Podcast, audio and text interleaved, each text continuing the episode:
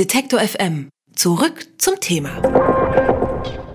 Stellen Sie sich vor, Sie bewerben sich für einen neuen Job, doch statt zu einem Bewerbungsgespräch werden Sie zum Skype-Termin mit einem Computer eingeladen. Der stellt Ihnen dann ein paar Fragen, analysiert Ihre Antworten, den Klang Ihrer Stimme und sogar Ihre Körpersprache und entscheidet dann, ob Sie den Job bekommen oder nicht. Klingt nach Zukunftsmusik, ist es aber nicht, denn tatsächlich setzen Unternehmen solche oder ähnliche Technologien bereits ein. Was die KI-Revolution für Bewerber und Unternehmen bedeutet, darüber spreche ich mit Peter Wald. Er ist Professor für Personalmanagement an der Hochschule für Technik, Wirtschaft und Kultur in Leipzig. Hallo, Herr Wald. Hallo.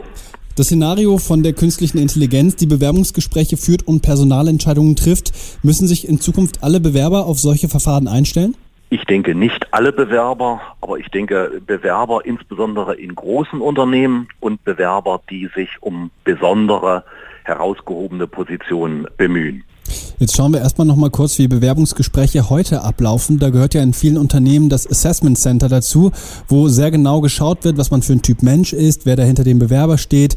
Dass ein Computer jetzt das Bewerbungsgespräch übernehmen könnte, klingt aber eigentlich eher gegensätzlich und erstmal eher unpersönlich. Ist das jetzt ein Fortschritt und verändert das quasi äh, alle zukünftigen, Sie haben schon gesagt, nicht alle, aber äh, die Art und Weise, wie wir in Zukunft einstellen und eingestellt werden? Ja, das ist eine ganz ambivalente Angelegenheit. Ja, auf der einen Seite kann natürlich der Einsatz solcher Systeme zu einer gewissen Objektivierung von Einstellungsentscheidungen führen. Auf der anderen Seite ist es natürlich durchaus auch mit Gefahren verknüpft. Gefahren in dem Sinne, dass das, was dort im Hintergrund als Algorithmus, als Regelungsmechanismus läuft, dass das von falschen Annahmen ausgeht, beziehungsweise dass da jemand gegebenenfalls sogar bewusst falsche Dinge hineinprogrammiert hat. Also das ist durchaus gefährlich weil Sie jetzt das Stichwort Assessment Center angesprochen haben, auch das wird natürlich nicht bei allen zu besetzenden Positionen durchgeführt, aber auch hier kann man durchaus mit Videotechnik und dann den entsprechenden Systemen, von denen ich gerade gesprochen habe, auch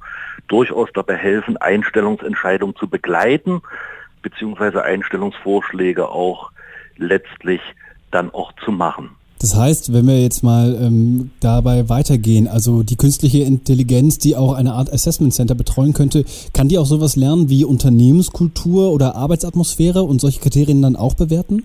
Das sind natürlich die Dinge, ich sprach gerade von Ambivalenz, wo ich der Meinung, ich persönlich der Meinung bin, dass da immer noch ein äh, Mensch natürlich mitwirken muss, mitwirken sollte.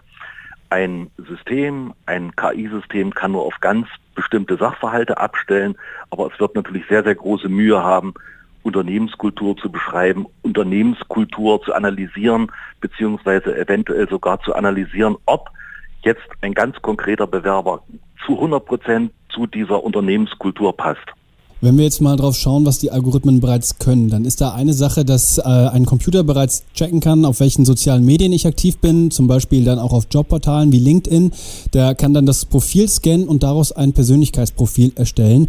Aber mal im Ernst, was kann denn so ein Programm wirklich über mich herausfinden, außer dass ich vielleicht seit ein paar Monaten mein LinkedIn-Profil ein bisschen vernachlässigt habe?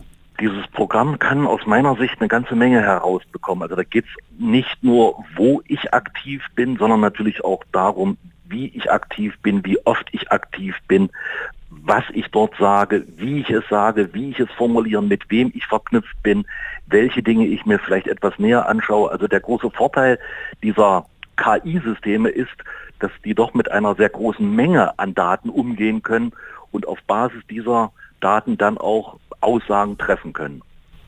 Ist das denn äh, ethisch so einwandfrei oder ist das vielleicht sogar problematisch, wenn ich gar nicht weiß, dass so ein System gerade all diese Daten über mich hat und überprüft?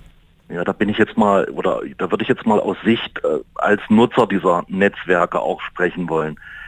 Wenn ich mich in diese Netzwerke hineinbegebe, dann werden mir zu bestimmten Zeitpunkten oder auch wenn ich mich dort anmelde, dann natürlich auch die Geschäftsgrundlagen in irgendeiner Form dargestellt. Die muss ich dann auch bestätigen. Ich weiß nicht, also selbst ich würde mich da nicht ausnehmen, wie viele, wie lange sich mit diesen Geschäftsgrundlagen, mit den allgemeinen Geschäftsbedingungen auch beschäftigen. Das ist so ein bisschen das große Problem dabei.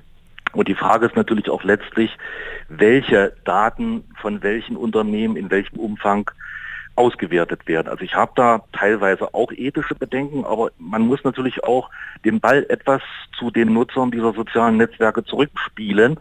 Also ich denke, viele sollten sich genau überlegen, wo und wie sie aktiv sind, welche Informationen in welcher Form dann in den sozialen Netzwerken auch hineingegeben werden. Sie haben jetzt schon mehrfach das Stichwort Ambivalenz angesprochen und da möchte ich gerne nochmal drauf eingehen, denn die Frage, wonach eine künstliche Intelligenz Ausschau hält, hat ja auch damit zu tun, was die Maschine oder was die KI lernt und von wem sie es lernt. Wie genau läuft das ab? Muss ich jetzt der Fairness halber sagen, ich bin kein IT-Professor. Ja, ich habe da nur äh, relativ grundlegende Aussagen. Also ich äh, bin der festen Überzeugung, dass da gibt es auch einige Beispiele schon, dass dieses System beobachtet, wie Menschen bestimmte Entscheidungen treffen und diese Entscheidungsroutinen, die diesen Entscheidungen zugrunde liegen, natürlich sich anschaut, analysiert und auf dieser Basis versucht dann auch eigene Entscheidungsalgorithmen zu entwickeln. Ist also die große Frage, sind das richtige Entscheidungen? Sind das die richtigen Menschen, die bei richtigen Entscheidungen beobachtet und analysiert werden? Und der nächste Schritt wäre dann, inwieweit ist dieses System, Stichwort Machine Learning, in der Lage, auf Basis dieser vorhandenen Entscheidungsregeln dann auch Weiterentwicklung der Entscheidungsregelungen selbst vorzunehmen.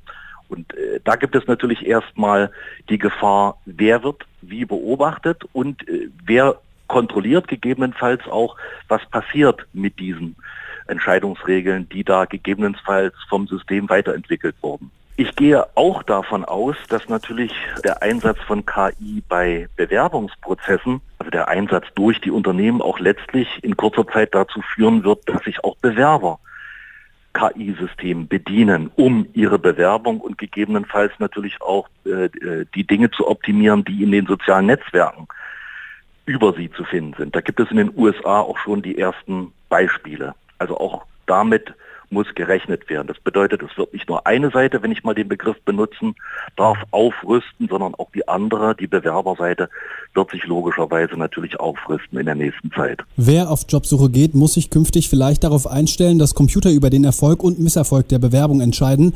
Welche Chancen und Probleme der Einsatz von künstlicher Intelligenz im Personalwesen birgt, hat mir Peter Wald erklärt. Er ist Professor für Personalmanagement an der Hochschule für Technik, Wirtschaft und Kultur in Leipzig.